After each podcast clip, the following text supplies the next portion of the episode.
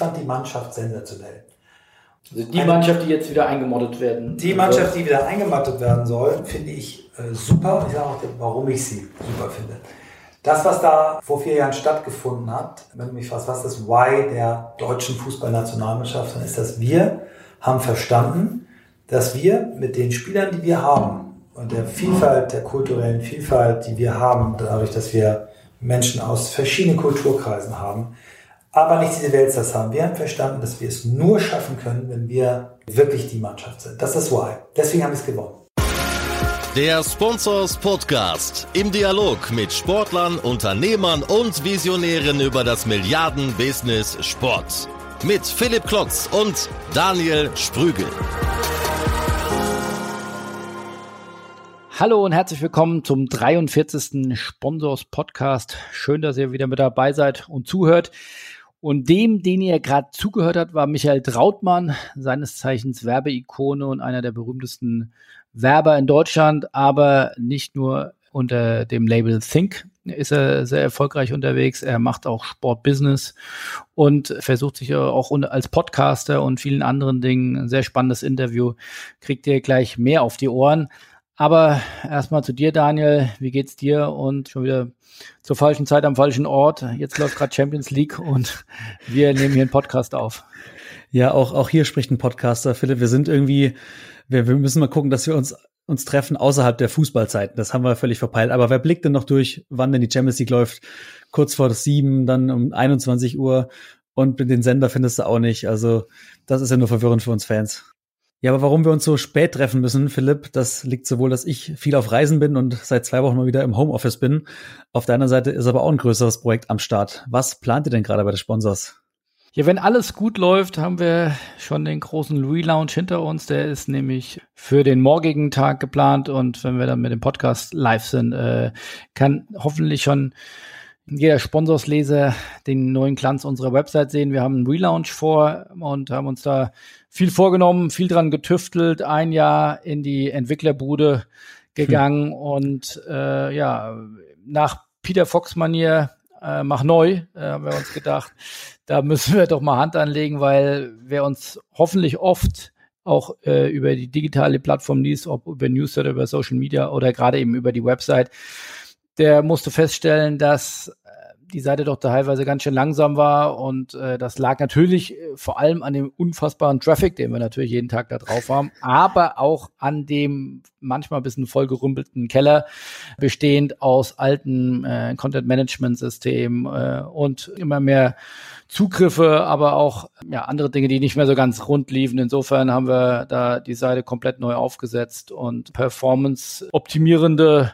Dinge eingezogen. Ich hoffe, das merkt jeder, dass das doch ein bisschen schneller geht oder Dinge wie Mobile First etc. etc. Also ich hoffe, zumindest haben wir uns das vorgenommen, das kommt auch rüber, äh, moderner und nutzerfreundlicher und auch mobiler. Und ich denke mal, erreicht man weiterhin unter sponsors.de und kann man fleißig ausprobieren, oder? Auf jeden Fall bitte Feedback geben, wie es euch gefällt. Äh, wie gesagt, wir haben da fast jede Seite angefasst und äh, auch den Fokus auf Content gelegt, äh, wollten da die Seiten und die Inhalte noch cleaner rüberbringen lassen mit, mit schöneren, größeren Bildern, wie gesagt, Mobile First und äh, aber auch für unsere Abonnenten, die ja natürlich uns besonders ans Herz gewachsen sind, äh, neben den vielen Gelegenheitslesern, die wir natürlich auch haben. Aber äh, eine Sache, die sicherlich uns oft an uns herangetragen worden ist und die viele sicherlich ein Stück weit genervt hat, ist so das bisschen komplizierter Einloggen in unsere Website. Das wird jetzt dank Cookies und IP-Tracking äh, deutlich äh, einfacher gehen, nämlich mit einer einer relativ einfachen Formel, äh, mit einem Zugang habe hab ich Zugang zu zwei Devices, also ein Zugang, zwei Devices. Das heißt, ich kann sowohl eingeloggt bleiben beim Laptop und bei meinem Mobile Device. Also das ist auf jeden Fall deutlich entgegenkommender, als es bisher war. Und jetzt noch eine weitere revolutionsartige Neuerung, dass man, wenn man eingeloggt ist, dann gar nicht mehr rausfliegt. Also das heißt, man kann immer endlos drin bleiben, sofern man nur seine zwei Devices nutzt. Ich glaube, das kommt dann vielen unseren Heavy-Usern wirklich sehr entgegen und dann ist ein bisschen mehr up-to-date, soll unterstreichen. Äh, wir haben uns einen großen Kopf gemacht, wie wir da noch ein bisschen nutzerfreundlicher werden können. Also ich glaube, wenn der Zuhörer irgendwie mal reinguckt und Fragen hat oder gerne auch Feedback schicken kann, wir haben ja auch eine Podcast-E-Mail-Adresse an podcast.sponsors.de. Schreibt uns gerne. Ja, oder gerne auch direkt an mich an klotz.sponsors.de. Das ist ja Chefsache. Man wird ja digital first und so, darf nicht nur eine Plattitüde sein, soll auch gelebt werden. Also steckt viel Herzblut drin, haben uns viel Kopf gemacht, aber sicherlich nicht alles perfekt. Also wir wollen schnellstmöglich das Bugfixing machen. Und äh, da brauchen wir euer Feedback. Wir sind sehr gespannt, wie ihr es findet. Ich freue mich drauf, Philipp, aber bevor wir jetzt zu technisch werden, lass uns doch mal über das sprechen, was wir immer tun. Die Top 3 News der Woche, die du mitgebracht hast. Ja, die sind diesmal sehr im Zeichen der Sponsoren. Ähm, der eine Deal bahnt sich noch an, der andere ist gerade offizialisiert worden. Über was rede ich? Also zum Nummer eins rede ich über die Allianz, die ist ähm, jetzt offiziell Partner des IOC. Das ist sicherlich eines der größten Sponsorships, die aus Deutschland heraus bisher abgeschlossen worden sind.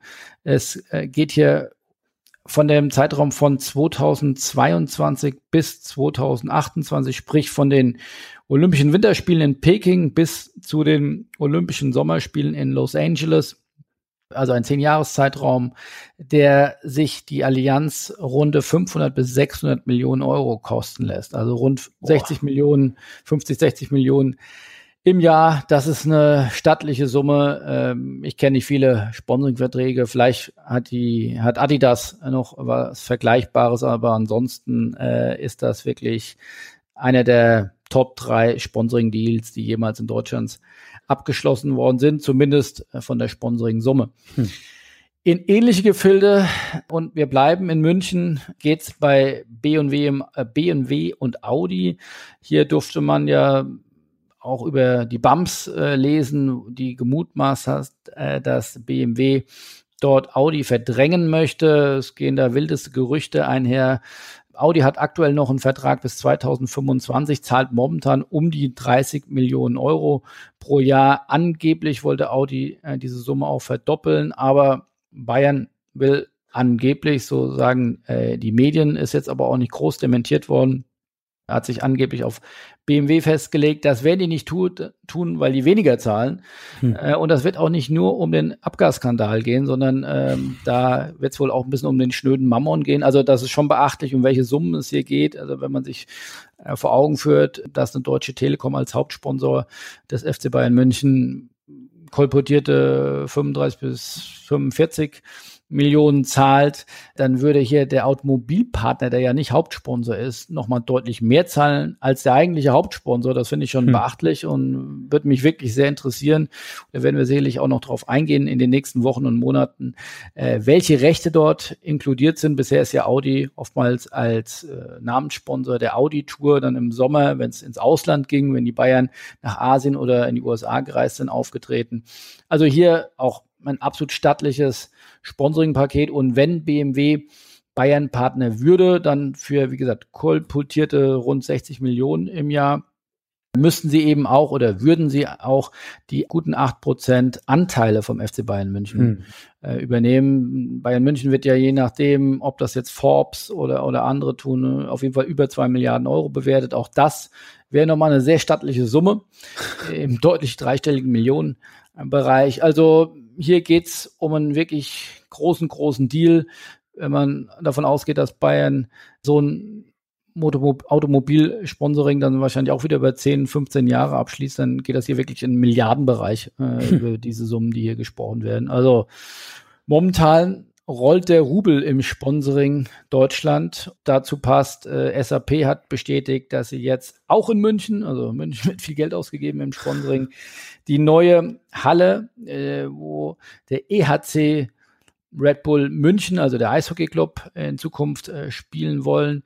Und die, der FC Bayern Basketball, da wird gerade eine neue Halle gebaut von Red Bull im Olympiapark. Die soll 2021 fertig sein und dort hat sich jetzt SAP als Naming Right äh, Sponsor committed. Das war auch jetzt äh, seit langem kolportiert, wurde aber jetzt dann auch bestätigt und damit gibt es eine zweite SAP-Arena in Deutschland neben äh, der Mannheimer SAP-Arena, dann auch bald eine Münchner SAP-Arena. Also, Sponsoring boomt, der Rubel rollt und vor allem München kann sich freuen. Aber was gibt's bei dir? Was, was sagt Berlin? Ja, ich, ich komme weniger mit den Deals, ich komme eher mit dem, mit dem Part Aktivierung. Und da habe ich ein Beispiel mitgebracht, das mir letzte Woche auf den Tisch geflattert ist. Und zwar von Nike und dem FC Chelsea. Die haben nämlich ihr drittes Trikot vorgestellt oder FC Chelsea hat das Trikot vorgestellt. Und das ist ein intelligentes Trikot. Also da ist äh, jede Menge Tech mit drin. Was heißt das genau? Ich glaube, treue Sponsorsleser wissen das schon. Das hat Nike nämlich auch schon in der NBA gemacht mit den Trikots. Und zwar haben die ein kleines Tag im Trikot, Tag im Sinne von ein kleines Plastikteil mit einem Chip mit drin, dass man mit der Nike-App irgendwie connecten kann. Und dahinter liegt eben diese Technologie Nike Connect. Das kennen die Läufer wahrscheinlich schon von ihren Laufschuhen.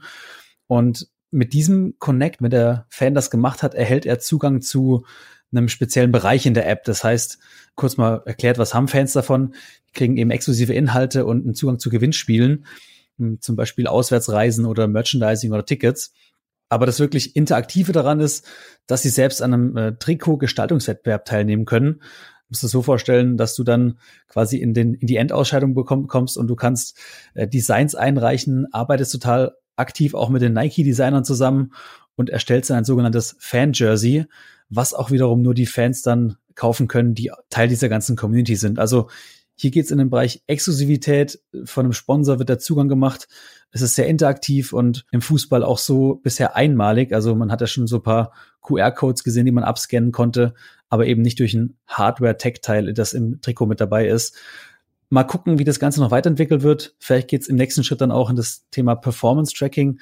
Wenn die Fans zum Beispiel damit auch laufen gehen oder Sport machen und so weiter, hat auf jeden Fall Ausbaupotenzial.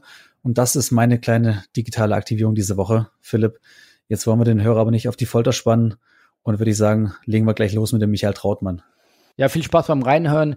Viele von euch werden schon äh, Michael Trautmann kennen äh, als Werbeikone, aber er ist nicht nur Agenturgründer und langjähriger sehr erfolgreicher Werber auf Industrieseite, war dort auch äh, beispielsweise bei Audi sehr aktiv, ist, wie gesagt, äh, schon eingangs erwähnt, Podcaster und hat aber auch seine Agentur beispielsweise an den großen WPP-Gründer Sir Martin Sorrell verkauft. Da gibt er äh, exklusiver Einblicke, hat jetzt jüngst im Sportbusiness neu gegründet, äh, will eine neue Sportart an den Markt bringen mit High Rocks, äh, einer Crossfit-Sportart, die er weltweit äh, zusammen mit Moritz Fürste und Christian Tötzke ausrollen will und erklärt, warum es für ihn so wichtig ist, immer wieder nach Amerika ins Silicon Valley zu fahren und das Why eines Unternehmens äh, äh zu ergründen und das mit Leben zu füllen. Also ein sehr weiter Flug über viele spannende Themen. Hört einfach rein. Viel Spaß damit.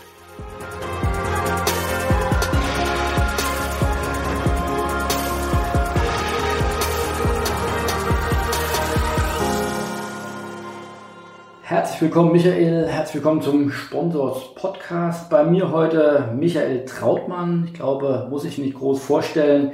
Einer der bedeutendsten und schillerndsten deutschen Werber. Heute live hier im Podcast. Ähm, Sportbusiness ist weiterhin eine Wachstumsbranche. Wie steht es denn um die Werbebranche? Wollen wir einen Blick nach links und nach rechts tätigen? Ähm, sag uns doch mal, wie steht es denn um die Werbebranche? Die Werbebranche ist ähm, in einer spannenden Phase, wie wahrscheinlich sehr viele andere Industrien auch. Ähm, wenn ich mal Branchen betrachte, die so links und rechts neben uns sind, mit denen wir uns vergleichen, ist das jetzt Verlagswesen, TV-Geschäft, Musik, dann sind wir sicherlich, was das Thema Disruption unserer Geschäftsmodelle angeht, die, die nicht am heftigsten getroffen sind bisher, aber die wahrscheinlich noch die größte Wegstrecke vor sich haben in der Veränderung. Ne? Also ich glaube, wir sind die Letzten, die jetzt dran sind. Aber es wird etwas langsamer sein und ich glaube, es wird nicht ganz so heftig sein wie in den anderen Branchen, aber es wird heftiger sein, als die meisten Leute glauben. Aktuell, wenn man sich den, den, den Markt in Deutschland anguckt, äh, dann hören wir immer wieder, dass äh, selbst so alte Kategorien wie TV-Werbung zum Teil noch wachsen. Viele staunen. Die Statistiken finde ich auch sehr bemerkenswert. Ja, aber es ist in der Tat noch so. Und wenn du genau hinguckst und auch zum Beispiel anschaust, wie viele digitale Geschäftsmodelle eigentlich sagen, wir können nur über TV wachsen, dann verstehst du es, ne? weil du immer noch über TV bestimmte Zielgruppen einfach ganz schnell erreichst, äh, schneller als du es digital hinkriegst noch. Print ist natürlich die Kategorie, die am meisten geblutet hat in den letzten Jahren. Tageszeitungen wahrscheinlich noch stärker als Publikumszeitschriften. Radio ist irgendwie so ein, ja, auch durch Podcast, durch Alexa, es hat Stimme auf einmal wieder so ein richtig, oder Voice-Only einen hohen Stellenwert. Kenne ich die genauen Zahlen nicht, aber ist, glaube ich, auch ganz okay. Sehr spannend für mich äh, Out-of-Home-Werbung, auch ein Bereich, der noch wächst. Und dann natürlich das Bereich, der Bereich digital, wo sich da, wobei sich da sehr viele immer in die Tasche lügen, denn ein Großteil der Umsätze landen eben bei den großen Plattformen, allen voran äh, Google und Facebook. Da haben die anderen Medienkategorien es nicht geschafft, ihre Werbegelder quasi auf ihre digitalen Angebote umzulenken, sondern da hat sich ein Großteil der Gelder eben Google und Facebook geschnappt, aus gutem Grund, weil die einfach Geschäftsmodelle haben, die es den Kunden ermöglichen, viel besser und genauer an ihre Zielgruppen zu kommen, als das alle anderen können. Woran seht ihr diese Entwicklung vor allem in Budgets eurer Kunden? Wir sind ja keine Mediaagentur, eine Kreativagentur. Das heißt, wir sind diejenigen, die gemeinsam mit dem Kunden eine Strategie festlegen, dann äh, Kampagnen erarbeiten, Plattformen erarbeiten, also die sich um die Inhalte kümmern. Wir arbeiten natürlich eng mit Mediaagenturen zusammen und wissen auch, wie die Budgetströme sich verändern. Bei uns ändert sich, wenn man das Bereich Bewegtbild anguckt, vor allen Dingen, dass wir weg von den ich mache einen großen 30 Sekunden TV-Spot oder 60 Sekunden TV-Spot hinzu, ich produziere ganz viel Bewegtbildmaterial und aus diesem Material wird dann vielleicht auch ein TV-Spot, ein Kinospot gemacht, aber eben auch Pre-Rolls, Mid-Rolls, kürze Formate, sechs Sekunden, das ist ja die neue, das neue Mantra, was Google und Facebook sagen, äh, in sechs Sekunden ist das effektivste Format im Bewegtbild online. So, das heißt, bei uns ändern sich die Inhalte, aber die ganz großen Veränderungen haben natürlich die Medien selbst, die dann eben keine Anzeigen mehr, keine Doppelseiten mehr verkaufen oder, oder weniger als in der Vergangenheit. ich finde das immer noch spannend. Das ist jetzt nicht, sicherlich nicht unser Hauptthema, aber die das eben selbst gesagt, die Werbestatistiken bei den TV-Sendern steigen, wenn man aber, finde ich, ja, n gleich eins und nicht repräsentativ, aber in seinen Freundeskreis guckt, äh, gibt es eigentlich kaum noch jemanden, der Fernsehen guckt und bestenfalls alle nur noch OTT-Plattformen, äh, Netflix äh, und Co. Ja, also, aber es ist, da sind die Zahlen in der Tat eindeutig. Also Netflix äh, hat, glaube ich, ein, ein, ein Image schon in Deutschland, was deutlich über der faktischen Bedeutung steht. Und wir neigen natürlich auch alle dazu, unsere Bubble äh, zu dem zu erklären, ähm, was eben nicht ist. Wir sind nicht repräsentativ für unser Land. Und wenn du dir anguckst, wie, äh, ich nenne es mal despektierlich, äh, wie gut diese ganzen Trash- TV-Formate gucken. Da sitzen eben viele Leute dann, die die Tiefkühlpizza äh, im Supermarkt kaufen. Erstaunlicherweise sind es eben, und das, das ist das, was, äh, wenn wir sagen wir, digital geprägte Kollegen sagen, dass alles äh, TV ist tot und bringt alles nichts mehr, dann sagen, guck dir bitte einfach mal äh, abends Werbeblöcke an, wie viel Trivagos und, äh, und Home-to-Gos und also aus allen äh, Kategorien, wie viele Digitalgeschäftsmodelle massiv Werbung machen auf äh, den privaten Fernsehsendern. Und das ist sehr, sehr deutlich. Es scheint, äh, da ja diese Unternehmen gewohnt sind, mit KPIs, also mit wirklichen Erfolgsfaktoren zu arbeiten, sehr gut zu messen und zu kontrollieren. Viel, viel mehr als das äh, klassische Werbetreibende tun und können. Es scheint, scheint zu funktionieren, sonst würden sie es nicht machen. Wir wollen auch hier kein TV-Bashing äh, betreiben. Viel mehr mal Fokus jetzt auch eher auf deine Agentur, auf Think. Du bist äh, einer der beiden Gründer, ähm, hast im letzten Jahr aber mit auch anderen Anteilseignern einen Großteil oder glaube ich alle Anteile auch an WPP äh, verkauft im Jahr 2017. War das die bevorstehende Disruption, die du eben erwähnt hast? Du sagst schnell die Anteile loswerden, äh, bevor sie nichts mehr wert sind? Oder was waren die Gründe ja. dafür? Also die, die Agentur, ganz kurz die Geschichte, wir haben 2004 gegründet, damals unter Kemper Trautmann, äh, das war der Mitgründer, haben dann ähm, neue Partner hinzugenommen und haben dann äh, die Rechtsform geändert in der AG und den Namen geändert, also sind jetzt eben Think, stand am Anfang für Trautmann, Heumann, Jochum und Kemper, als André Kemper dann ging, wurde das K in und Kollegen geändert. Und so wie du sagst, wir waren also gut 30 Shareholder, als wir die Entscheidung getroffen haben, an WPP zu verkaufen, und zwar zu 100 Prozent. Das Ganze aber über einen langen Earnout. Das heißt, wir, wir, wir sind alle noch lange in der Firma. Wir wollen auch noch alle, weil wir glauben, dass wir mit unserer Marke noch nicht den Zenit erreicht haben. Wir haben aber das Gefühl gehabt, dass wir in dieser Zeit, in der wir uns befinden, einfach starken Partner brauchen. Das Investition, wir haben sehr viel investiert in neue Geschäftsmodelle. Wir haben mit ähm, der äh, Hamburger Softwarefirma Facelift äh, zusammen eine Social Media Agentur gemacht, Uplift gegründet. Wir haben, so heißt die, wir haben mit ThyssenKruppen Joint Venture gegründet, Bobby und Karl. Wir haben sehr viele neue Themen angefasst und dafür ähm, brauchst du eben auch Finanzkraft und ähm, um das dann auch weiter und schnell weiter aufzubauen, so dass wir gesagt haben, in diesen schwierigen Zeiten wünschen wir uns einen Partner. Äh, den haben wir jetzt. Ähm, das macht Spaß mit dem. Ähm, ich glaube, außer der Finanzabteilung, die natürlich sich einmal komplett umstellen muss auf neue Reporting-Systeme, ähm, hat keiner auch nur einen Nachteil daraus, äh, sondern es sind nur Vorteile. Und wir sind sehr, sehr happy, den Schritt gegangen zu sein. Wenn man jetzt in die Presse guckt, sieht man auch, dass WPP selber auch insgesamt ähm, vor Herausforderungen steht. Ne? Der, der CEO und Gründer, der uns damals ähm, äh, quasi angesprochen hat, der auch die Gespräche geführt hat, ist nicht Martin Zurell. Martin Zurell ist nicht mehr im Unternehmen. Ich habe die Freude gehabt, den kennenzulernen, viele, viele Stunden mit ihm zu verbringen, wie meine Partner auch. Trotzdem sage ich auch, so ein Schritt birgt immer wieder neue Chancen. Da kommt jetzt eine neue Strategie, da wird jetzt neu dran gearbeitet. Die werden auch sich weiter verändern müssen. Und von daher haben wir da jetzt einen großen Partner, der selber sich verändern muss. Wir müssen uns weiter verändern. Und wir gucken da ähm, vorsichtig optimistisch in die Zukunft, weil sich da jetzt groß Sorgen zu machen, bringt auch nichts. Wir machen das, was wir können. Wir versuchen zu gucken, wo müssen wir uns verbessern, verändern, wo müssen wir neue Dinge hinzunehmen. Und, und dann ja, haben wir ein gewisses Vertrauen, dass wir auch noch weiterhin eine Marktbedeutung haben. WPP ist ja wirklich eine weltweit agierende, ähm, war zwischenzeitlich, glaube ich, die, das größte Werbenetzwerk, jetzt eines der größten Werbenetzwerke. Äh, wird man aber trotzdem, weil du sagst, ihr habt euch stundenlang mit Martin Zurell unterhalten, ähm, da wird man schon dann wahrgenommen, also da, da, kümmert sich dann schon der Chef auch persönlich drum, dass eine große deutsche Agentur dann in sein Netzwerk eintritt. Ja. Also wir haben das gesamte WPP-Team in dem Akquisitionsprozess als äh, extrem gut vorbereitet, gut informiert, interessiert, wahrgenommen. Die haben also wirklich diesen Prozess sehr, sehr professionell betrieben. Und wir fühlen uns in der Tat gesehen. Ne? Also es ist jetzt nicht so, dass da einer kam und sagte, äh, ja, hier, komm, unterschreib oder, oder nicht, sondern die haben sich wirklich Mühe um uns gegeben. Ich habe mal, ich werde jetzt den Namen nicht nennen, aber ich habe mal in einer vorherigen Station, ich war fr früher mal bei Spring und Jacobi und habe damals auch da geholfen, einen, den Investor zu finden. Und wir saßen bei einem Investor äh, in New York im Büro und der aß einen Hamburger und was ich nicht schlimm finde, man kann auch ein Hamburger Meeting äh, essen und dann dachte, guckte er uns an und sagte, I buy three agencies a week. Und da hatte ich das Gefühl, aber unsere nicht, diese Woche kriegst du nur zwei. Und das war vielleicht auch nur ein schlechter Tag, den der hatte, ähm, auch ein sehr erfolgreicher, toller Mann.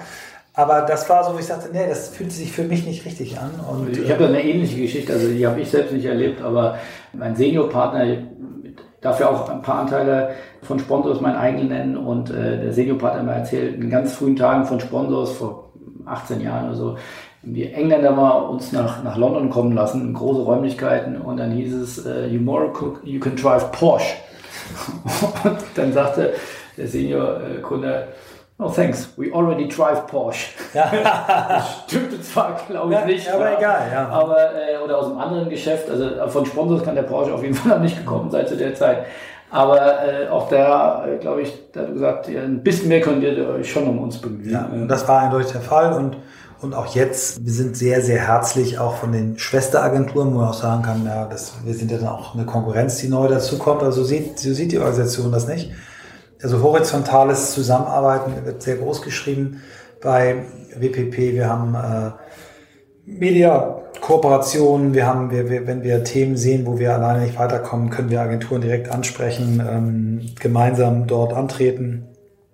Und ich glaube, dass es eine, eine gute Entscheidung war.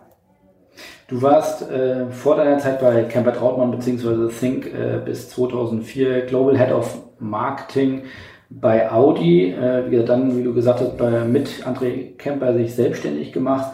Würdest du das heute nochmal genauso machen in der heutigen Zeit?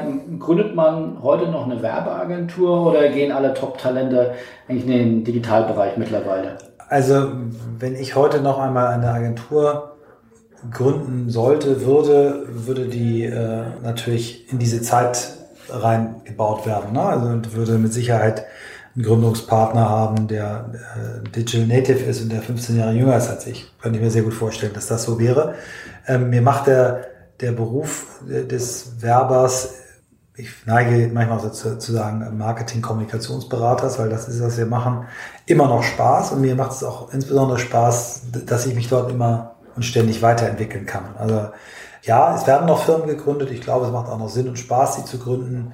Vielleicht anders. Ähm, wir, wir sehen das ja in den Themen, die wir neu anfassen, dass wir da auch andere Konstellationen haben. Ich hatte angesprochen, Uplift, unser Joint Venture mit Facelift. Da haben wir als CEO einen Manager, der vorher drei Jahre ähm, Pinterest äh, Deutschland, Österreich, Schweiz als CEO aufgebaut hat, davor im Verlag war, Business Punk gemacht hat. Also ein, ein Manager, der, würde sagen, zehn Jahre jünger ist als ich, auch streng genommen kein Digital Native ist, aber jemand war, der sehr, sehr früh äh, verstanden hat, wo da die Reise hingeht. Wir haben andere Partner an Bord mit, mit Facelift, eine, eine Software as a Service Company. Das heißt, ich würde noch kollaborativer an die Sache rangehen. Vielleicht würde ich sofort mit äh, McKinsey zusammen gründen, äh, die ganzen großen Berater machen da, gehen ja in diese Richtung. Ich weiß es nicht genau, also es steht jetzt nicht zur Debatte und ich gehe nicht davon aus, dass ich nochmal in meinem Leben völlig neu gründen werde in diesem Bereich, in dieser Branche. Aber der Beruf an sich, Marken Verantwortlichen dabei zu helfen, ihre Marken äh, in diesem kommunikativen Dschungel richtig zu positionieren, richtig zu führen, der hat für mich immer noch was unglaublich Faszinierendes. Aber das Geschäft ist ja schon brutal, weil es ja schon auch viel von Pitches lebt, oder? Also, dass die großen Marken immer wieder zu Pitches laden, dann kriegt man für einen gewissen Zeitraum, ein, zwei, drei Jahre, ein gewisses Budget, dann kann man wieder was machen und dann wird wieder neu gepitcht. Also geht es ja wirklich dann auch noch hauptsächlich um die Ideen oder geht es eigentlich nur noch um, um Marge, ums Geld? Also wir als Branche leiden wir mit Sicherheit darunter, dass wir unter einem erheblichen äh, Preisdruck stehen. Und ich habe hab das immer verglichen oder habe das häufig verglichen, in, in, auch in Vorträgen, ähm, auch im in Front of äh, Purchasing Abteilung. Unternehmen kaufen Dienstleistungen ein, wo sie gewohnt sind, einen Faktor 10 dazwischen zu haben. Ich sage mal, ein, ein Anwalt, der einfache Verkehrssachen für dich behandelt, der hat vielleicht äh, ein Jahres-Income äh, pro Anwalt von 150.000 Euro, aber ein Top-Vertragsanwalt äh, in der Spezialdisziplin, der, der macht 1,5 Millionen. Das heißt, da gibt es einen Faktor 10 dazwischen. Bei Personalberatern gibt es einen Faktor 10 dazwischen. Bei Unternehmensberatern gibt es einen Faktor 10 dazwischen. Bei uns gibt es einen Faktor 1,3 dazwischen. Also es gibt wirklich zwischen der Top-Agentur und einer, einer Agentur, bitte nicht despektierlich verstehen, so Mom-and-Dad-Shop, gibt's vielleicht Faktor 2, aber das ist dann schon sehr, sehr hochgegriffen. Das heißt, wir, wir leiden darunter, dass unsere Kunden nicht sehen, dass es einen, einen, einen Qualitätsunterschied geben könnte, wie es sie ihnen bei den anderen Dienstleistungen, die sie einkaufen, scheinbar zu geben. Kreativität ist wahrscheinlich schwer zu messen. Ist schwer zu messen, aber hat äh, auch, und da sind sich eigentlich alle einig, äh, durchaus einen Hebel, der, äh, der, höher, der höher sein kann als ein Kostensenkungsprogramm einer Unternehmensberatung. Ja, gerade das Thema Viralität ist ja in sozialen, digitalen Medien äh, immens großes. Das müsste ja eigentlich noch wichtiger ja, werden. Da, die Viralität ist da gar nicht für mich das Hauptentscheidende. Für mich ist einfach das, äh, was eine Marke an, an Preispremium erzielen kann, äh, ist, ist ein Betrag, den die Firma natürlich mit ihren Produkten aufgebaut hat, aber wo Marketingkommunikation eine große Rolle spielt. Ne? Die Tatsache, dass Red Bull seine Dosen für ein Mehrfaches von dem verkaufen kann, gerechnet auf, auf Mengeninhalt als Coca-Cola, Klammer auf, die auch schon teurer sind als der Markt, hat was damit zu tun, dass diese Marke Red Bull eben extrem gut kommunikativ geführt worden ist. Und das hat äh, im Wesentlichen natürlich mit dem charismatischen Unternehmer und der, der Weitsicht zu tun, auch in Sport zu gehen. Da kommen wir vielleicht auch noch drauf, ähm, eigene Assetsklassen zu besetzen, Musik, Sport, äh, Extremsport aber hat auch was mit einer Werbeagentur zu tun, die auch dabei geholfen hat. Ne? Und da gibt es sicherlich Beispiele, wo der Anteil der Agentur da sogar noch höher ist. Von daher haben wir so immer das Gefühl, eigentlich müsste man unsere Dienstleistungen nach drei Kriterien bezahlen. Ne? Also wenn du sagst, äh, du machst Prospekte, Broschüren oder sowas, die sehr einfach sind, sagen wir so diese, diese Beileger, Beihefter, die es so in, in Tageszeitungen gibt, wo, wo ein, ein, ein Supermarkt seine Produkte darstellt mit einem Preis dran das ist jetzt von der Kreativität her nicht die alleroberste Schublade. Da würde man sagen, der Input, der da reingeht, also Material, Stunden, Miete und so weiter, plus eine kleine Marge, ist eine gerechte Bezahlung. Wenn ich es schaffe, eine Kampagne zu machen, die deutlich besser als der Markt performt, würde ich sagen, sollte man auch die Agentur an dem Output bemessen. Und wenn es aber wirklich gelingt, äh, dass äh, ein Unternehmen signifikant höhere Preise erzielt, äh, ein, ein Märkte erobert, dann vielleicht auch ein Outcome. Gibt es solche Modelle? Kommt aus England, habe ich schon vor vielen, vor 15 Jahren das erste Mal gehört, also Input, Output, Outcome. Ähm, ist uns bisher nicht in nennenswerten Umfang als Branche gelungen, das in Deutschland einzuführen. Aber um an den Startpunkt einer Frage zu kommen, ja, es wird viel gepitcht. Ja, es gibt Kunden, die pitchen auch immer wieder, aber es gibt auch Kunden, die sind sehr, sehr, sehr treu. Ne? Wir arbeiten für Audi jetzt mittlerweile 2005 angefangen, also seit fast 13 Jahren. Ähm, wir haben viele Kunden, die sehr lange bei uns sind und äh, das gibt's auch in anderen Unternehmen. Und, ähm, also du scheinst nicht im Streit gegangen zu sein. Nein, nein, überhaupt nicht, gar nicht. Ich, ich durfte auch, das war auch neu, ähm, normalerweise, wenn ich zählte da zum Top-Management-Kreis, war äh, Stellvertreter des Vertriebsvorstandes, das nannte sich bei Audi 7er Kreis, also war schon in einem wirklich engsten Führungszirkel, war bei jeder Vorstandssitzung dabei. Und normalerweise, wenn du deine Kündigung hinlegst, äh, bist du dann sofort freigestellt. Und ich habe gesagt, pass mal auf, ich gehe zu keinem Wettbewerber. Ich mache mich selbstständig. Ich würde gerne meinen Vertrag, also bis zum Ende der Kündigung, einhalten und ausführen und auch gerne helfen, Nachfolger zu suchen. Und dann haben sie gesagt, geben uns mal ein paar Tage Zeit und dann gesagt, finden wir gut und äh, in, in ihrem Fall machen wir das so. Und dann hat mein damaliger Chef schon gesagt, Herr Trautmann, Sie brauchen nicht andere, also don't call us, we call you, äh, aber wir können uns gut vorstellen, irgendwann mit der Agentur zusammenzuarbeiten und dann gab es zehn Monate danach den Anruf und wir haben dann ähm, den ersten Auftrag, war die weltweite Einführung des äh, Q7, des ersten Q7 war dann unser erster Auftrag und danach gehörten wir dann zum Audi Agenturpool. Bis heute. Ja, da fängt man ja aber ganz gern an, also ja. so gründet man ja ganz gern eine Agentur. Äh, letzter Punkt zum Thema Werbung, ähm, der uns aber oder glaube ich, der nicht nur speziell für, für die Werbebranche, sondern eigentlich alle Branchen umtreibt, ist das Thema auch ja, Young Talents, äh, neue Generation, äh, Work-Life-Balance-Thematik. Also ich habe so eine schöne Geschichte mitgebracht. Eine gute Freundin von mir, die ist mittlerweile selbstständige Artdirektorin, die hat vor 15 Jahren bei Springer und Jacobi angefangen. Er erzählte mir jüngst, ähm, dass der beim zweiten Tag ihres Jobs äh, sie bis drei Uhr nachts noch an der Kampagne rumgefrickelt hat und dann dein ehemaliger Partner André Kremper um drei Uhr nachts eine Colaflasche gegen die Wand geschmissen hat, weil er damit nicht zufrieden war. Also die Geschichte hat es wirklich gegeben. Glaube ich nicht. Gibt es sowas immer noch? Ist, heute kann man sowas noch verkaufen oder haben sich da die Zeiten völlig geändert? Also es gibt, ich nehme zwar von André kurz weg die Geschichte, also es gibt in unserer Branche immer noch Leute, die Dinge schmeißen, das gibt es. Ich habe auch immer mal ein Handy geschmissen, aber das war jetzt äh, jemand, der mein Freund war auch immer noch mein Freund ist, der mich so genervt hat, dass ich das Handy gegen die Wand geschmissen habe. Also wo Menschen emotional arbeiten äh, und impulsive Typen aufeinandertreffen, da passieren Sachen. Ich will es überhaupt nicht schönreden. Gehen wir mal auf den anderen Punkt. Es gibt einen, einen sehr von mir geschätzten Branchenkollegen, den Mirko Kaminski äh, von Achtung, der hat vor ein paar Jahren mal so einen Hilferuf äh, geschrieben. Ich glaube, es war ein Video. Er ist, er ist ja auch jemand, der sehr viel Videos macht und hat, ich erinnere es nicht mehr ganz genau, aber er sagt, wir, unsere Branche bescheißt sich selbst, beutet sich selbst aus und äh, das, was wir machen, kann man eigentlich nicht mit normalen Menschen erklären. Und es gibt sicherlich Situationen, es gibt auch Firmen, die in diese Richtung tendieren, wo äh, wirklich Selbstausbeutung, beziehungsweise Klammer auf, auch Ausbeutung der Mitarbeiter stattfindet. Ähm, das liegt einmal an dem, an dem Preisproblem. Und das Preisproblem ist nicht nur eins, dass die Kunden wenig zahlen, ist auch ein Problem, dass wir nicht genug durchsetzen. Es hat was damit zu tun, dass wir Dienstleister sind in einem Feld, wo man nicht sagen kann, äh, der, äh, das Lineal ist jetzt fertig geschnitzt, der Tisch ist fertig geschnitzt, wir hatten das vorher genau geplant, sondern wenn es fertig ist, gibt es immer noch Leute, die sagen, es ist aber nicht gut, ich will es aber anders haben.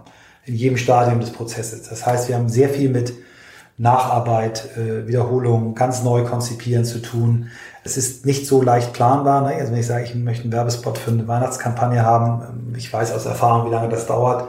Aber es ist trotzdem jedes Mal wieder ein Stück anders. Ich, allein wenn ich dann eine Kampagne verabschiedet habe und dann eine Filmproduktion, nehmen wir mal als Beispiel Film, die dann einen Film, der in Produktion irgendwie einen Millionenbetrag kostet, da wird ein mittelständisches Unternehmen aufgebaut für eine Woche und dann langsam wieder abgebaut. Da sind 80 Leute involviert und das sind sehr schwer planbare äh, und nicht immer genau gleich reproduzierbare Dinge. Es ist kein Fließband, wo wir das Model 3 von Tesla bauen, was lange nicht läuft, aber irgendwann hat das im Griff, sondern es ist immer wieder, ähm, ist auch nicht Brötchen backen, weil du hast nicht das eine Rezept, wo du jeden Morgen deine selben Brötchen backst, sondern du schreibst dir das Rezept jeden Morgen wieder selber. Du musst ein neues Brötchen erfinden. Und das macht schwierig. Es ist aber auch ein Typus Mitarbeiter, der selber für sich entscheidet, ähm, länger zu arbeiten. Ähm, das gibt's auch, die, also insbesondere im Kreativbereich, Leute, die so leidenschaftlich sind, die wollen Preise gewinnen, die wollen besser sein. Ich kann das von mir selber sagen. Ich habe auch Phasen gehabt, wo ich in, die, in dieser Branche an die 100 Stunden der Woche gearbeitet habe. Das ist auch lange her, das mache ich auch nicht mehr und ich glaube auch nicht mehr, dass es gut ist. Aber es ist, ist ein Einfluss, verschiedene Einflussfaktoren, die dazu führen, dass es sowas gibt. Es setzt sich aber immer mehr durch, auch weil die neue Generation anders tickt, dass das äh, anders gehen muss. Ne? Natürlich kannst du nicht 100 Stunden, auch nur 80 Stunden der Woche äh, auf hohem Niveau arbeiten. Es gibt Leute wie den Jeremy Format, der sich neulich mal in einem Artikel äh, gesagt hat, dass er äh, Work-Life-Balance für einen Schwachsinn hält. Da regen sich wieder ganz viele Leute drüber auf. Dann gibt es Leute, die sagen Work-Life-Blend.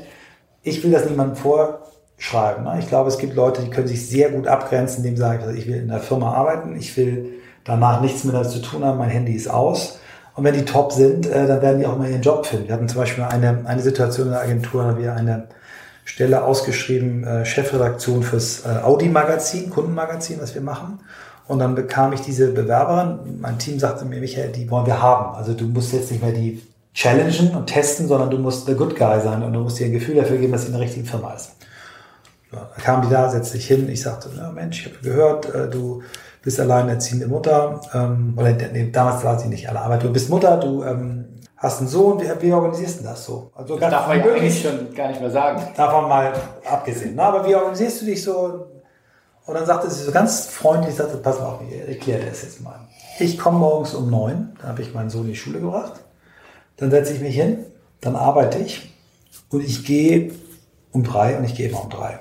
Und zwischen neun und drei rauche ich nicht, trinke deutlich weniger Kaffee als die anderen, laber dich und die anderen nicht voll, sondern mache meinen Job. Und ich kriege sehr viel mehr her als ein junger Texter, äh, der das anders macht. Willst du das? Und ich nur so, ja. Und dann kam sie und sie war so straight und natürlich hat die auch mal länger gearbeitet und die ist äh, mit Unterbrechungen viele, viele Jahre bei uns, ist gerade wieder bei uns, eine sensationelle äh, Kollegin, die einfach für sich ihr, ihr Modell gefunden hat. Und das ist etwas, was ich in meiner Zeit festgestellt habe, wenn eine Firma sich bewegt, auf die Menschen zubewegt und auch eine gewisse Flexibilität hat, äh, Modelle hinzukriegen, die äh, dieser Menschen äh, es ermöglichen, seine Art von, von Work-Life-Blend, finde ich eigentlich ein besseres Wort, hinzukriegen, dann, dann hast du auch eine Chance als Agentur oder als Firma eine Bedeutung zu behalten. Und wir haben sehr viele weibliche äh, Mitarbeiterinnen und wir haben auch viele weibliche Führungskräfte in, der Branche generell, aber, aber äh, bei uns besonders. Und da bin ich sehr stolz drauf, weil ich glaube, dass wir uns da sehr, sehr gut auch eingestellt haben. Aber, Klammer auf, es wird bei uns auch hart gearbeitet. Blick mal Richtung digitale Transformation. Ähm, du bist, glaube ich, einer, der das sehr augenscheinlich mit einem eigenen Podcast On the Way to New Work sehr umarmst. Also du siehst das nicht als Bedrohung, du siehst es als Chance. Wodurch übt diese digitale Transformation so eine Faszination auf dich aus? Also es gibt da drei Erklärungsmuster. Das erste ist äh, eins, äh, dass ich ein äh, großes, ausgeprägtes äh, Maß an Neugier, Schrägstrich Spieltrieb habe, alles was Neues mal ausprobieren muss. Das macht mir viel Spaß und ich hab, war sehr früh auf Facebook, habe sehr früh äh, vor dem offiziellen Verkaufsstart ein iPhone gehabt und eigentlich ähm, alles, was technisch Neues ähm, liegt bei mir auf dem Tisch. Das ist der erste Antrieb. Zweiter Antrieb war ein externer. Ich habe den äh, Wahlkampf von Barack Obama 2008 mitverfolgt, teilweise in Amerika, teilweise hier und war total baff, was der da an die abgezogen hat. Und dann habe ich irgendwann ein, ein Ereignis gehabt. An dem Tag, an dem er gewählt wurde, war ich, also da war es 12 Uhr nachts, bei uns 6 Uhr morgens, stehe am Flughafen, NTV ähm, oder N24, Barack Obama Präsident. Du hättest eine Stecknadel fallen lassen können, weil alle Leute standen still drunter, guckten dahin. Und da habe ich gesagt, das muss ich mal, ich muss jetzt mal verstehen, warum er das geschafft hat. Habe dann mit einem Freund zusammen äh, einen Artikel geschrieben für Harvard Business Manager, wo wir das Erfolgsmodell Obama erklärt haben und habe dabei eben gelernt, wie geschickt die Obama-Kampagne digitale Medien mit klassischen Medien im Verbund eingesetzt hat. Und zwar im Verbund. Jede, jeder Kanal hatte seinen Auftrag. Führt jetzt zu weit, das auszuführen. Aber das war bei mir so der Wake-up-Call, wo ich gesagt habe, wir müssen etwas in der Agentur ändern. Und der dritte Punkt war dann, dass ich irgendwann angefangen habe, ähm, mit Kollegen zusammen regelmäßig ins Valley zu fahren und mehrfach bei Google, Facebook, Salesforce, bei den großen Tech-Companies äh, vor Ort war, dort immer die Produktgeneration, die noch kommt, vorgestellt bekommen habe, wo ich einfach gemerkt habe, okay, unsere Industrie wird sich dramatisch verändern. Das sind so die drei Impulsgeber, die ich da hatte und der, der, des Valley Impulsgeber, den habe ich jetzt jährlich. Also ich fahre da jedes Jahr mit einer Gruppe von, von äh, Agenturkollegen aus unserem Verband GWA zusammen mit Kunden hin. Das werden wir auch dieses Jahr im Oktober wieder machen. Was sind also die Hauptlearnings? Kann man das auf, auf wenige Punkte runterbrechen? Oder ist es der Kulturwandel, dass man, bei mir war es vielleicht der Erweckungscall, äh, auch ich bin vielleicht dann noch ein paar Jahre jünger, aber nichtsdestotrotz äh, auch in, beim ja, Verlag groß geworden, immer noch ansässig oder bin immer noch da, erster und letzter Job, hoffentlich und aber trotzdem gelernt, im Volontariat bis hoch, äh, also unter, unter Print-Ägide äh, gelernt und irgendwann immer so diese Denke ganz unterschwellig drin gehabt, bis ich es erstmal mir bewusst gemacht habe, dieses, ich bin irgendwann fertig. Ich bin irgendwann fertig, das Magazin ist fertig und wird zum Druck geschickt. Oder wenn wir dann eine Website gebaut haben, dann war die ja hoffentlich irgendwann fertig. Äh, und dieses, also das aus den Knochen zu bekommen, dass es eben nicht fertig ist, das ist mhm. ja wirklich eine völlig andere Denke. Das hat äh, gefühlt Jahre gedauert. Aber ist es eher so dieses, dieses kulturelle oder gibt es da wirklich so Key Learnings, wo man sagt, äh, das habe ich jetzt mitgebracht, das kann ich morgen direkt hier anwenden oder ich rufe in Hamburg an und sage, hier, habt ihr das gesehen? Bitte machen. Also es sind ganz viele Dinge. Sagen wir bei den Grundsätzen, fangen wir bei den Grundsätzlichen an. Was mich von Anfang an dort drüben fasziniert hat, ist die äh, Paranoia, mit der die Jungs trotz Milliarden Umsätzen und Milliarden Gewinnen dort unterwegs sind. Als wir bei Facebook das erste Mal reinkamen, kriegen da so ein Zitat von Mark Zuckerberg, da stand drauf, if we don't create uh, the thing that will kill Facebook, someone else will. Und das war diese, diese Einstellung. Wir müssen eigentlich darauf aufpassen, dass wir den Disruptor selber finden. Ähm, das hat mich sehr beeindruckt. Ne? Äh, sich selber immer wieder in Frage stellen. Ähm, das haben wir an verschiedenen Stellen gesehen. Ähm, wir hatten zum Beispiel so ein Thema, mit dem wir uns beschäftigt haben, neue Top-Level-Domains. Also da gab es irgendwann so ein Zeitfenster, wo man neben .com, .de, also wo man eine eigene Top-Level-Domain, eine Domain-Endung kaufen konnte. Da haben wir, hatten wir eine, eine Social-Idee, .hiv wollten wir kaufen, haben wir es eben diesen Markt verfolgt. Das war sehr, Google hat irgendwie 100 Anträge gestellt und, und, und Facebook keinen. Und dann habe ich immer mit Facebook, saß ich bei Facebook und gesagt, warum habt ihr nicht mal Punkt Facebook gesichert euch? Und dann haben wir gesagt, weil es nicht mobile ist. Und wir sind seit drei Jahren auf Mobile First. Jede Initiative, alles, was wir machen, ist Mobile First.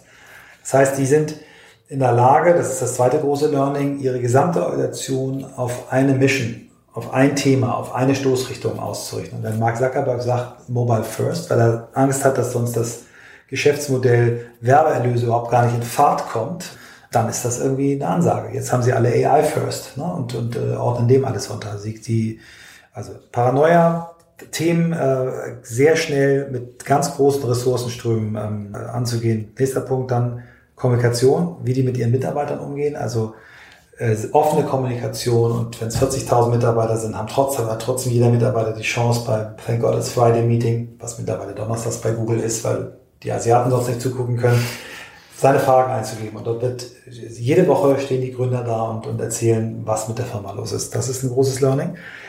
Und dann ist das Thema Daten vom ersten Moment an habe ich gecheckt, was die alles mit Daten machen. Und auch lange bevor das Wort KI eigentlich in unserem Wortschatz war. Wir haben so Beispiele gesagt äh, aus, aus einem völlig anderen Thema als aus meinem Thema, Bereich HR. Die haben irgendwann festgestellt, ähm, dass wenn sie Mitarbeitern eine Gehaltserhöhung geben, die Chance, dass die bleiben, zwei, drei Prozent höher ist, als wenn sie diese Gehaltserhöhung nicht geben. Wenn sie diesen Mitarbeitern eine Beförderung geben, ist die Chance drei, vier Prozent und da haben sie festgestellt, dass Mitarbeiter, die ein äh, Karrieregespräch mit einem Senior Executive von Google haben, ein ernst gemeintes, ausführliches, äh, ist die Chance, dass die bleiben, um 70 Prozent steigt. So. so eine Zahl hat mir noch nie irgendein HR-Verantwortlicher in Deutschland genannt.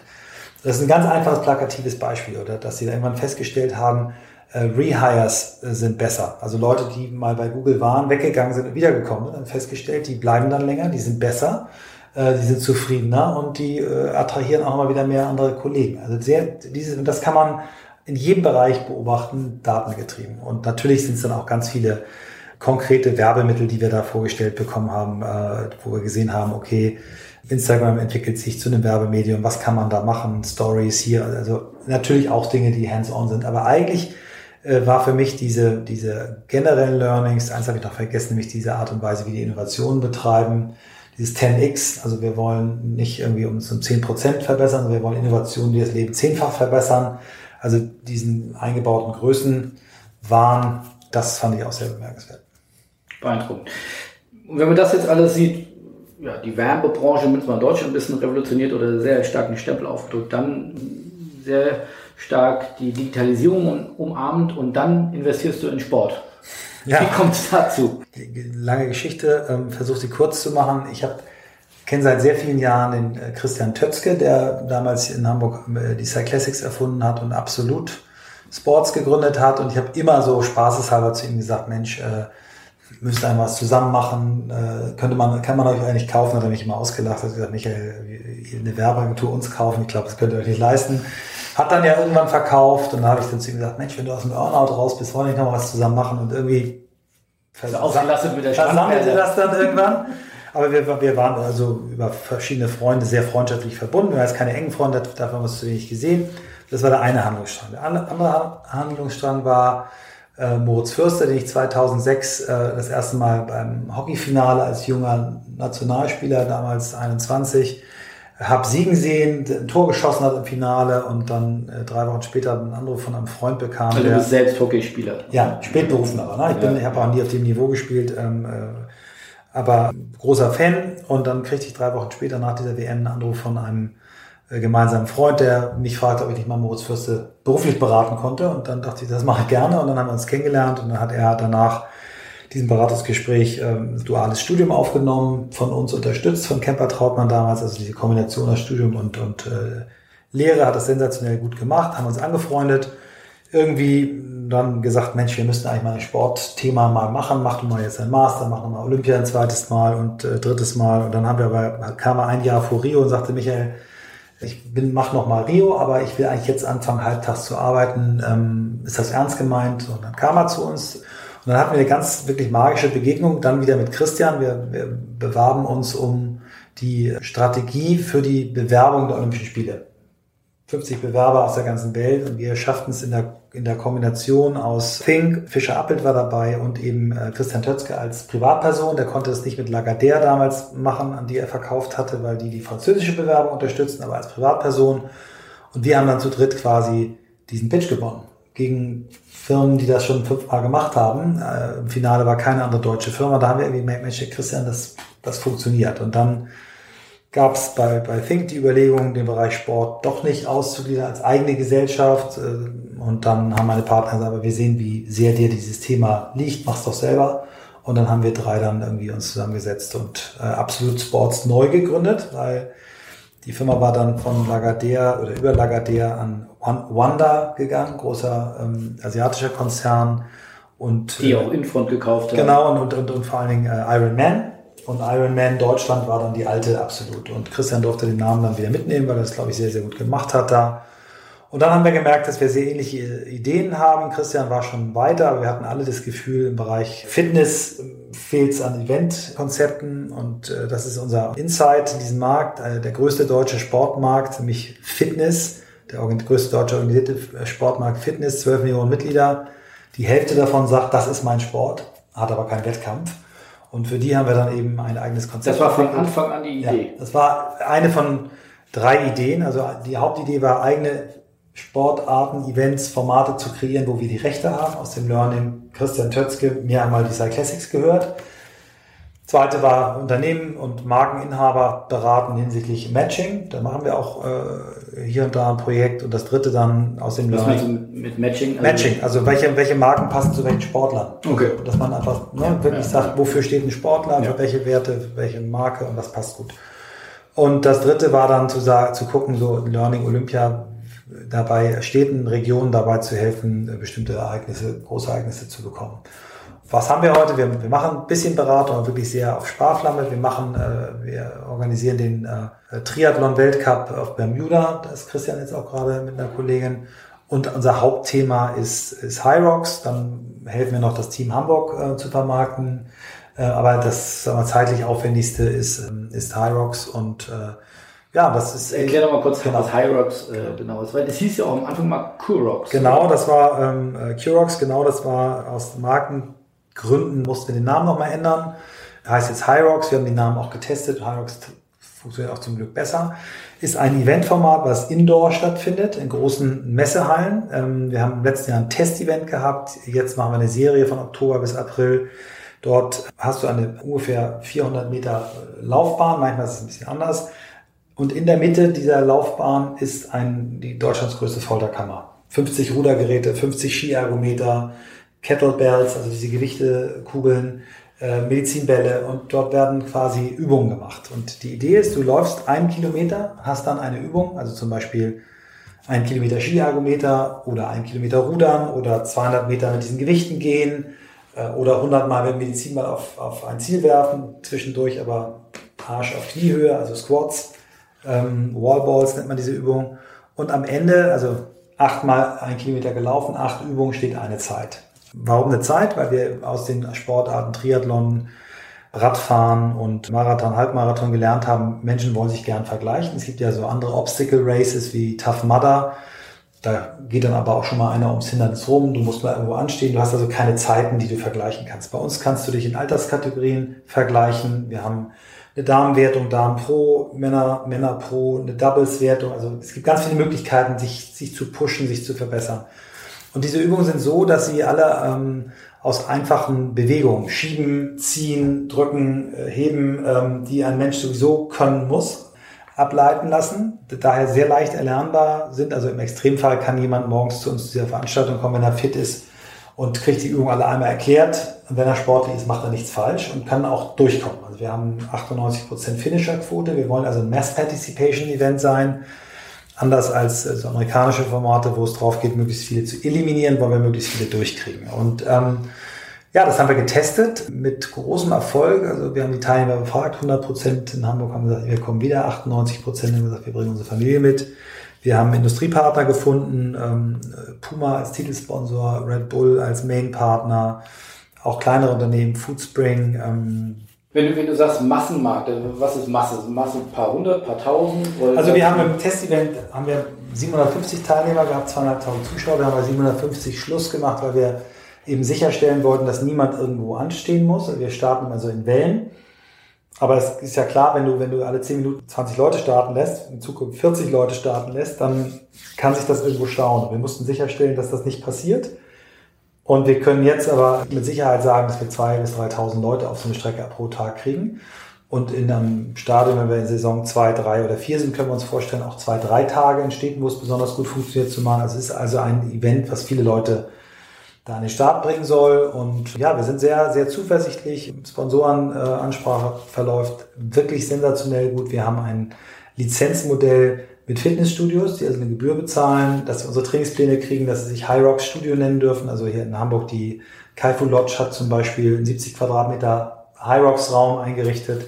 Ähm, und im Gegenzug können die dann uns Teilnehmer äh, nennen und das ist dann einfach ein ganz witziges Geschäftsmodell für beide Seiten. Also ihr denkt aber auch schon an wirklichen Größen wie jetzt Freeletics, mal recherchiert, die haben 30 Millionen Nutzer weltweit, haben jetzt auch, glaube ich, vor kurzem die Gründer den Exit gemacht. Also ihr habt, glaube ich, jetzt ihr habt auch eine Serie nicht nur in Deutschland, sondern ihr wollt auch nach Amerika damit. Also ihr denkt echt groß. Ja, also erstmal Hut ab, was Freeletics hingekriegt hat. Und ich tue mich sehr schwer jetzt mit einem Unternehmen, was jetzt mal so anderthalb Jahre alt ist, wie dem unseren, uns mit, mit so einem Erfolgscase zu vergleichen. Das äh, möchte ich nicht.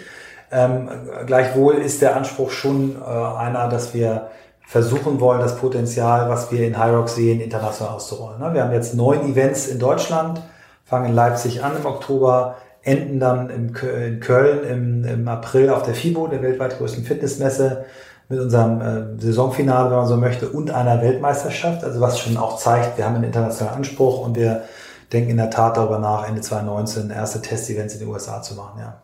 Aber bis Freeletics ist noch ein weiter Weg. Also großes Kompliment an die Gründer, was sie da hingekriegt haben.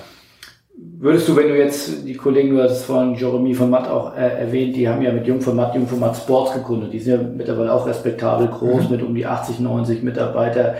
Habt ihr da im Nachhinein vielleicht einen Fehler gemacht? Hättet, hättet ihr auch so eine Unit aufbauen sollen? Also äh, erstmal ganz großes Kompliment, was sie da in der Zeit hingekriegt haben. Wirklich eine Erfolgsgeschichte als wir anfingen, hatten wir aber von Anfang an äh, im Kopf, wir wollten keine, also das, was Jungformat Sports am Anfang war, im Moment dreht sich das ein bisschen, war eine Werbeagentur, die auf Sport spezialisiert ist. Wir haben Sportvereine, ähm, Sportthemen von Kunden, aber immer dafür Kommunikationsmittel gemacht. Das wollten wir nicht. Das gibt es ja im Werbebereich ab und zu mal. Es gibt Pharmaagenturen, es gibt B2B-Agenturen. Und wir wollten eigentlich, ähm, auch als wir das noch unter der Think-Flagge gemacht haben, anders rangehen. Und jetzt unser Konzept ist ein völlig anderes. Wir wollen eigene Events im Wesentlichen kreieren und wollen Kunden helfen, die richtigen zu finden. Das ist aber was anderes als die Kommunikation dann dazu zu machen. Und was die Kommunikation angeht, sind wir auch eben mit, mit Think in einer Kooperation. Das ist ja unterschiedliche Shareholder-Struktur, wie du ja mitgekriegt hast und auch richtig gefragt hast. Think ist jetzt WPP. Die Firma Absolut und damit das Produkt Hyrox gehört den drei Gründern. Wir sind gerade dabei, Mitarbeiter zu beteiligen. Ähm, aber das hat eben mit WPP nichts zu tun. Aber es gibt eine, eine, eine Kooperationsvertrag zwischen beiden Firmen. Und wir machen Think keine Konkurrenz. Wir werden jetzt nicht Werbekampagnen machen für Sport. Ich habe einen sehr spannenden Vortrag von dir bei der Publisher Business Konferenz äh, gehört. Das war auch der Aufhänger, dich jetzt hier zum, zum Podcast einzuladen. Da hast du, finde ich, einen sehr spannenden Vortrag über das Why äh, mhm. erzählt, was die Mission eines Unternehmens, aber auch eines jeden selbst. Kam auf jeden Fall so rüber, dass sich das sehr umtreibt und dass ihr da viele Gedanken gemacht habt. Ist das wirklich so entscheidend, mhm. dass äh, Entscheider, das Unternehmen diese Frage des Why beantworten mhm. können?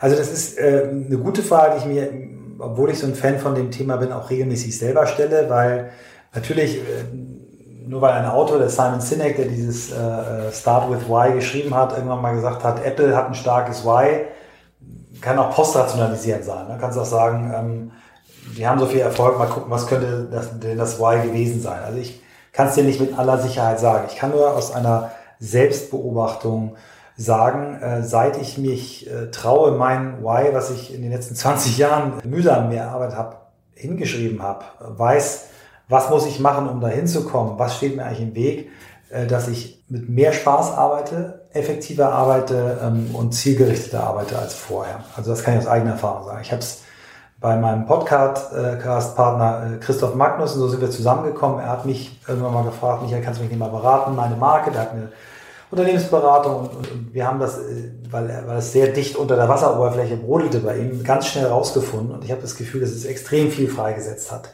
Und ich habe mich mit dem mit, mit vielen Marken beschäftigt und versucht eben rauszukriegen, was ist denn das Why und habe immer gemerkt, äh, Cases, die mir besonders gut gefallen und die auch sehr sehr erfolgreich sind, da fällt es dir relativ leicht auch aus einer, also ich kann es ja nicht mit äh, Sicherheit sagen, dass es so ist, aber ähm, aus einer äh, äh, Outside-In-Betrachtung zu sagen, wofür steht dieses Unternehmen. Es gibt ganz sensationelle Beispiele, eines der besten der letzten Jahre ist für mich die Damenbinde Always von Procter Gamble. Die haben einen Film gemacht, wo sie, wo sie äh, junge, Mädchen, junge Mädchen und junge Jungs äh, interviewt haben und äh, denen so gesagt haben, äh, wirf doch mal wie ein Mädchen. Und dann haben die alle so, so sich so komisch berichtet, hä, hä, auch die Mädchen, ne? ab Pubertät.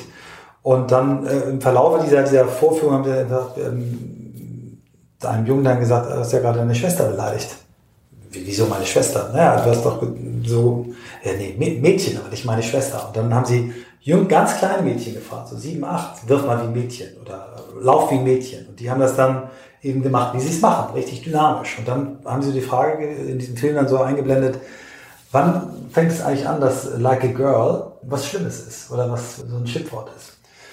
Daraus hat sich dann aus diesem Film, zum Schluss haben sie dann diesen älteren Mädchen gesagt, wieso, wieso hast du dich selber so äh, lächerlich gemacht? Und dann haben die eben so toll darauf geantwortet, warum das eigentlich so ist in der Gesellschaft und dieses Hashtag Like a Girl war dann so Start einer Kampagne.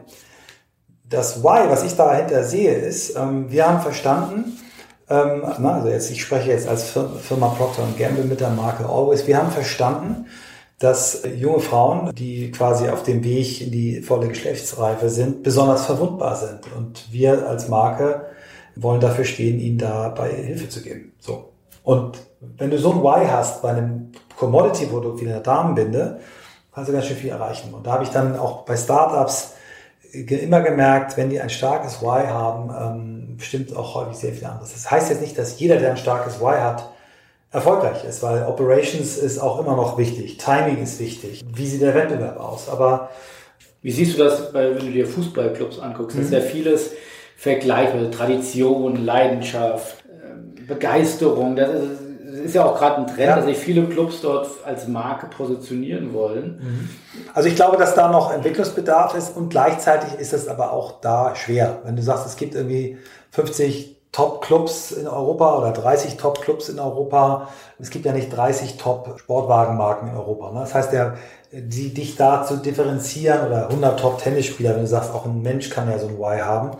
Äh, aber trotzdem glaube ich auch aus eigener Ansicht, dass das funktionieren kann. Ne? Also auch, äh, ich finde die aktuell, also ich hab, eigentlich habe ich mir mal geschworen, ich bewerte und beurteile Marketingmaßnahmen von Konkurrenten nicht. Ich mache es jetzt mal trotzdem. Ich erzähle das, was ich gut fand. Ich fand die Mannschaft sensationell. Ich glaube, dass die Mannschaft. Also die eine, Mannschaft, die jetzt wieder eingemottet werden. Die Mannschaft, die wieder eingemottet werden soll, finde ich äh, super. Ich sage auch, warum ich sie super finde.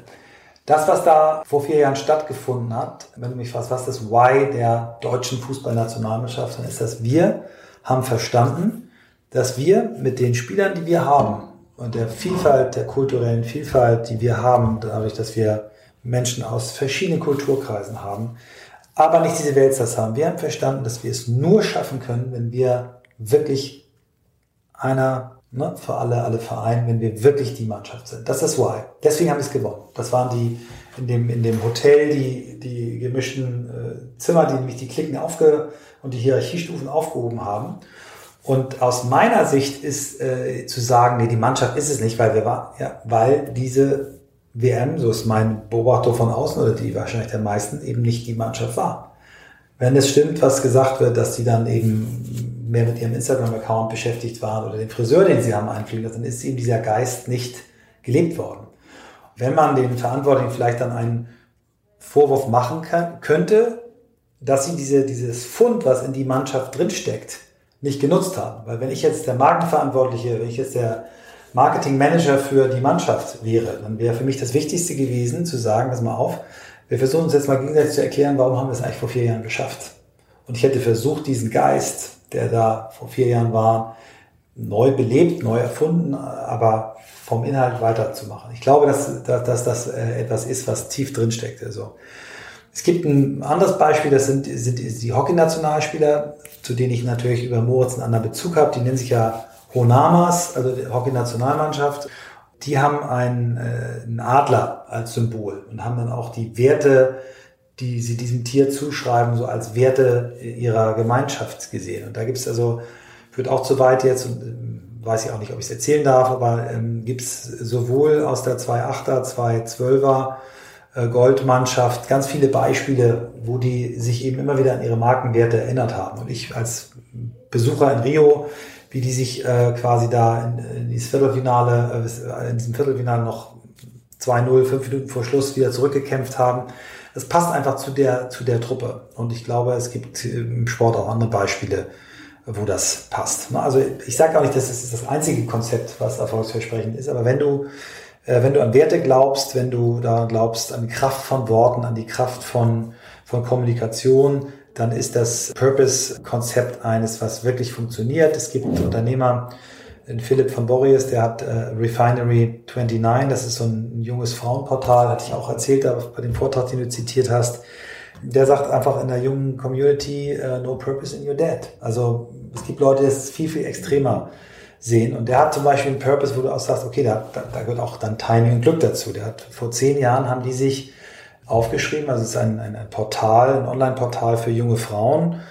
Und er sagt, Frauen sind mehr als nur Mode und, und Schminken, die haben ganz viele andere Themen. Und äh, sein, sein Purpose, den dieses Führungsteam dort aufgeschrieben hat, war, we want to uh, let women see, feel and claim their power vor zehn Jahren aufgeschrieben. Und ich, wenn du die letzten zehn Jahre anguckst, inklusive der Hashtag MeToo-Debatte, dann weißt du einfach, das war mal ein geiler Treffer. Und so haben die sich eben auch entwickelt. Und ich glaube, dass das, wenn du als junger Bewerber oder da sicherlich noch mehr Bewerberinnen in ein Unternehmen kommst, die sagt, wir haben uns als Mission aufgeschrieben, we wanna uh, let women see, feel and claim their power, ähm, dass, du das, dass, das, dass das anziehend ist ergänzen, weil da haben wir jetzt nicht mehr die Zeit dazu, aber das fand ich auch spannend zu sagen, das ist ja nicht nur das Why, sondern das ist auch das What und das How. Also genau. Also das ergänzt das ja. Genau, das Modell sagt Why, How, What. What können die meisten sagen. Bei How wird es schon schwierig. Wie mache ich denn, was mache ich denn anders? Äh, da, da liegt häufig die Unterscheidung, aber das Why ist eben das stärkste, die Marke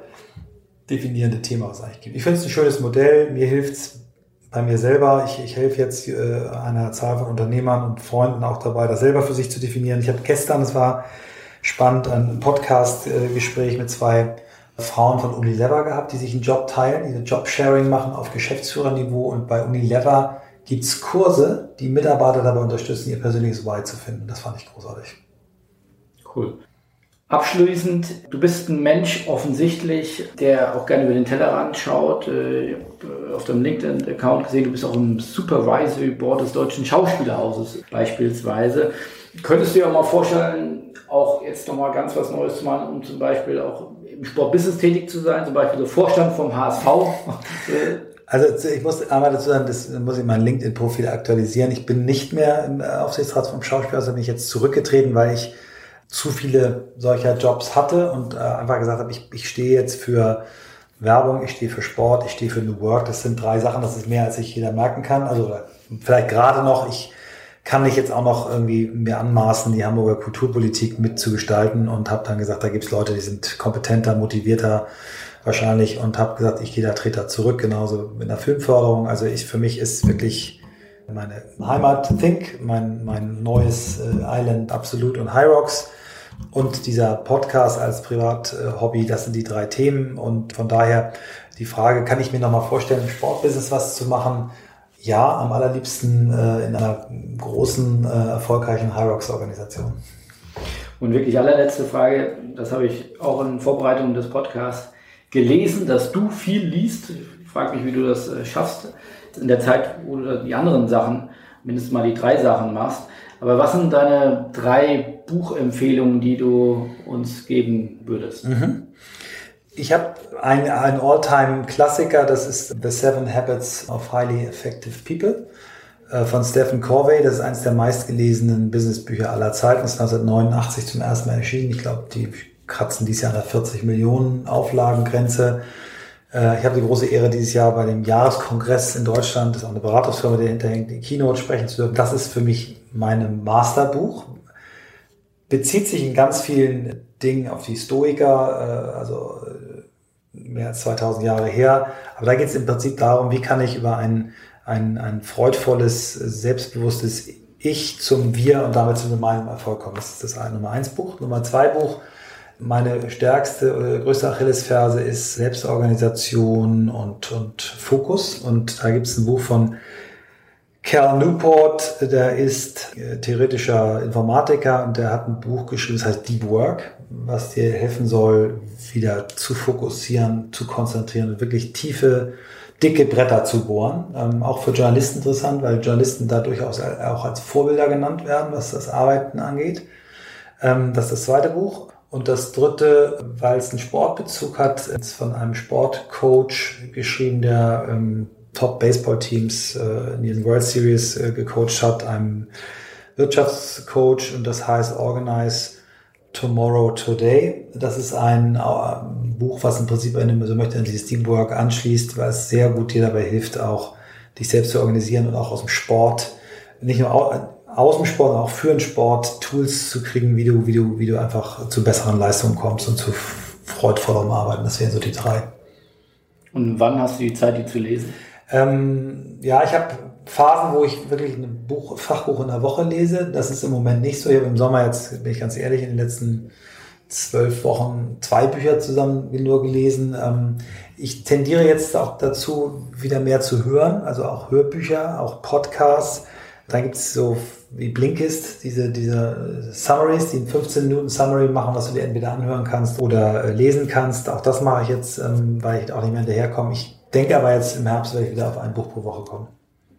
Ja, ich glotze nicht mehr so viel, äh, meine Frau lacht sich tot, wenn sie es hört, aber ich glotze nicht mehr so viel auf mein Smartphone und surf nicht mehr so viel im Web rum. Also ein Buch lesen ist für mich immer noch, oder ist für mich eigentlich so die sinnvollere Beschäftigung als jetzt, dazu neige ich auch, die letzten Nachrichten über den äh, amtierenden US-Präsidenten zu lesen. Ja, das macht manchmal ein bisschen traurig, aber gut, damit wollen wir nicht schließen. Vielen, vielen Dank äh, für die tollen Einblicke und äh, für das Einblick in das bewegte Leben von Michael Trautmann. Herzlichen Dank. Vielen Dank für dein Interesse und deine Zeit. Tschüss.